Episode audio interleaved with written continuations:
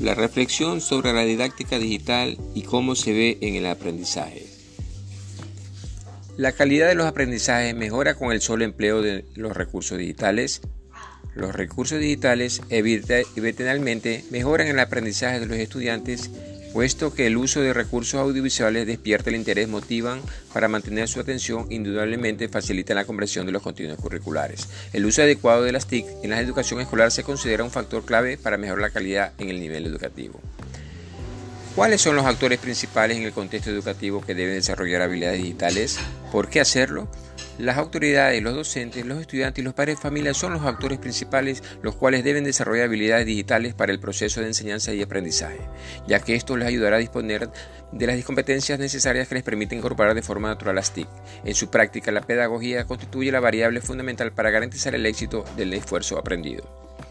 ¿Cuáles son las oportunidades y desafíos que enfrenta el proceso de enseñanza y aprendizaje con la adquisición de habilidades digitales?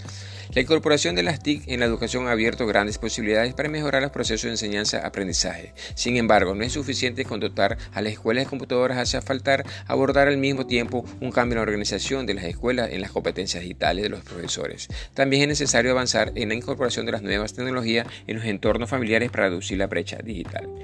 El desarrollo de las habilidades digitales es un tema de manejo de dispositivos digitales o el diálogo de estos recursos con el contexto educativo.